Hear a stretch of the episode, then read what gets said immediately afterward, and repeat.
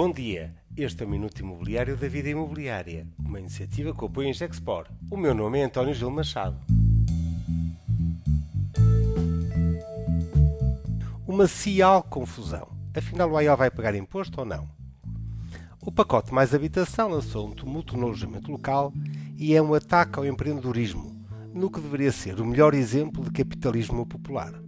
O AIAL foi o bode expiatório do problema da habitação, como se a solução da falta de habitação fosse o fim do AIAL. Uma narrativa apenas alimentada por uma ministra que teve um não rotundo de todo o Parlamento, do Presidente da República, de ordens profissionais e, admitamos, de todos que tenham o mínimo de bom senso. Mas para a confusão ser mesmo completa, falta a regulamentação das portarias do mais habitação. O resultado? Ninguém sabe ao certo como fazer o cálculo da contribuição extraordinária do alojamento local. E sem esta peça legislativa, ao que parece, ninguém sabe se esta será ainda mesmo aplicada. Como diria o amigo João Duque, confusão das confusões. O ataque ao AEL constitui retirar um rendimento a centenas, milhares de famílias que viram no AEL um complemento de rendimento mensal. Pedro Brinca, professor da Universidade Nova, veio à Semana da Reabilitação Urbana de Lisboa fazer um completo retrato do AEL.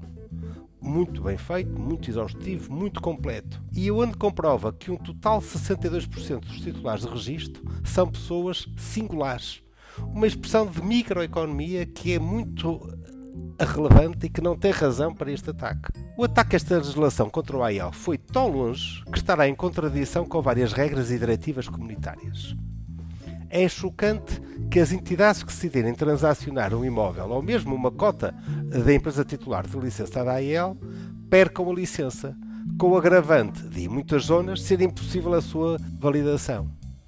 Vale a pena ir visitar a apresentação da Abril Advogados, também na Semana da Reabilitação Urbana, para compreender melhor esta questão. É tão chocante o ataque ao AEL que ainda não foi regulamentado e ameaça ser mais um exemplo de regulação feita contra as pessoas e as empresas, sem ter qualquer esboço de fundamentação conhecido.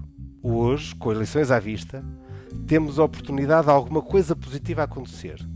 Simplesmente anular toda esta atrapalhada e permitir que a economia funcione.